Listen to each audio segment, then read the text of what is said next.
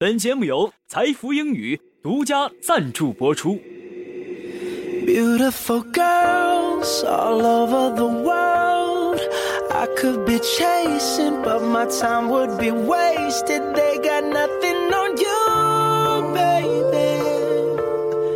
Nothing on you. Hey everyone, we're your friends from English Times. We're your faithful messenger of English. We're young and full of spirit. We want to enjoy life with you and we promise to do a rich and colorful program for you all. Welcome to English Times. I'm Mandy Zhao Mengdi. I'm Esther Guo Yimo. Good evening, everyone. Welcome to English Times. It's always a joy to share this special moment with you. Thank you for being there for us. It was really tiring, right? What was? Last Saturday we're busy with the Festival of Students Associations. Oh, right, I see. So it was. But once I'm reminded of that there will be a lot of our brothers and sisters joining us, I will be very happy. Our school radio station will begin to train our newest arrivals this weekend. Keep your fire, those who love the radio.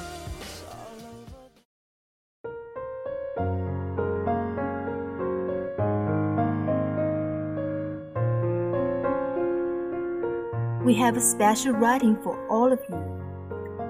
Home on the way. People need homes. Children assume their parents' place as home. Boarders call school home on weekdays. Married couple work together to build new homes, and travelers have no place to call home, at least for a few nights.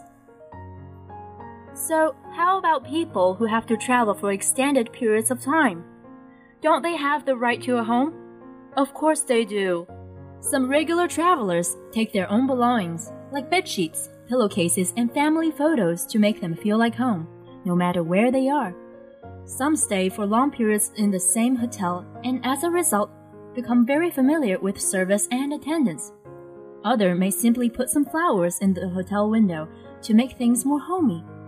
Furthermore, driving a camping car during one's travels and sleeping in the vehicles at night is just like home, only mobile. And how about maintaining relationships while it's transit? Some keep contact with their friends via internet. Some send letters and postcards or even photos. Others may just call and say hi, just to let their friends know that they were still alive and well. People find ways to keep in touch, making friends on the way helps travelers feel more or less at home. Backpackers in youth hostel may become very good friends, even closer than siblings. Nowadays, fewer people are working in their local towns, so how do they develop a sense of belonging? Whenever we step out of our local boundaries, there is always another home waiting to be found. Wherever we are, just with a little bit of effort and imagination, we can make the place we stay home. We now live in our dorms with our roommates. This is our new home.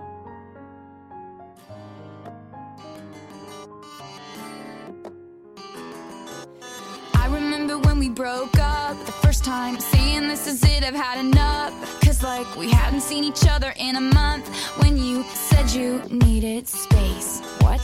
Then you come around again and say, Baby, I miss you and I swear I'm gonna change. Trust me, remember how that lasted for a day? The song we just heard is by Taylor Swift. Taylor Allison Swift is an American singer, songwriter, musician, and actress.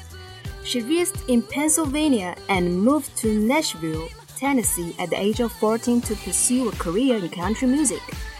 She signed with the independent label Big Machine Records and became the youngest songwriter even hired by the Sony Music Publishing House. The release of Taylor's self entitled debut album in 2006 established her as country music star. Our song, her third single, made her the youngest person to single handedly write and perform a number one song on the Hot Country Songs chart. She received a Best New Artist nomination at the 2008 Grammy Awards.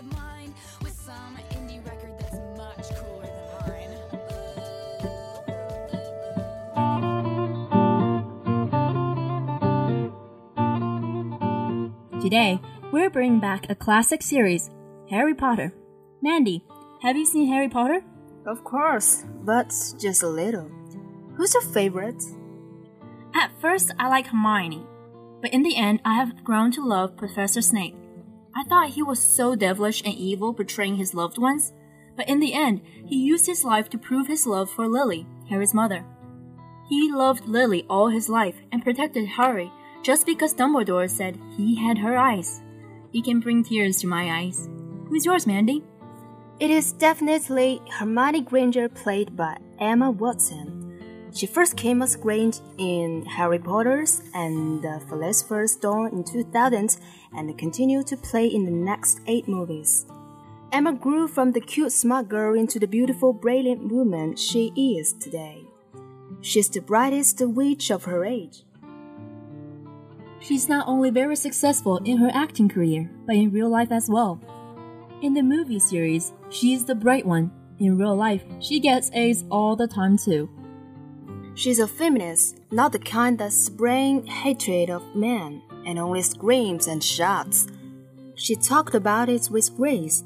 She called out for equity. Not only women should fight for it, but men also. She's not much older than us, but she's willing to stand out and be a voice. And I quote from her UN speech. She said, This is time that we all perceive gender on a spectrum instead of two sets of appraising ideals. If we stop defining each other by what we are not and start defining by ourselves by who we are, we can all be free, and this is what he for she is about. It's about freedom. We're struggling for a uniting world, but the good news is that we have a uniting movement. It's called He for She. I'm inviting you to step forward, to be seen, and ask yourself if not me, who? If not now, when?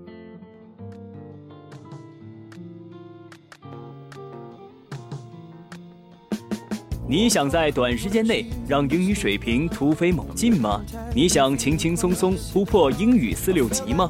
你想为未来的职场生涯打下坚实的语言基础吗？财富英语为你提供一流的教学服务团队、独特的教学理念、轻松的交流环境。财富英语，您高品质的口语专家。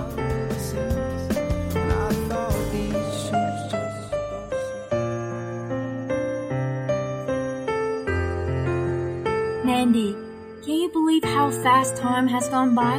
It's almost a year since we have been a part of English Times. It's hard for me too, Esther. I really love broadcasting. I love microphones. I just love the feelings every time I sit here, make a sound, and talk with you, my partner. There's nothing better than getting close to our interest. Thank you, Esther. Thanks all of the stars of English time. This is the last time to say that. And you, you must want to make some expressions. Yes, but it's hard to express everything I'm feeling right now in a few words. I have enjoyed myself so much this past year. English Time has offered me so much, and I have grown to love this show, and it's hard to say goodbye. It's always hard, isn't it? The time for me on this show is now coming to an end. Thank you, everyone, for making Girl's dream come true. English Time will still be here with you, but not the two of us. Thanks again for listening. Goodbye, friends. A big thanks to our director, Sun Baitong. Goodbye, everyone. Long live English Times!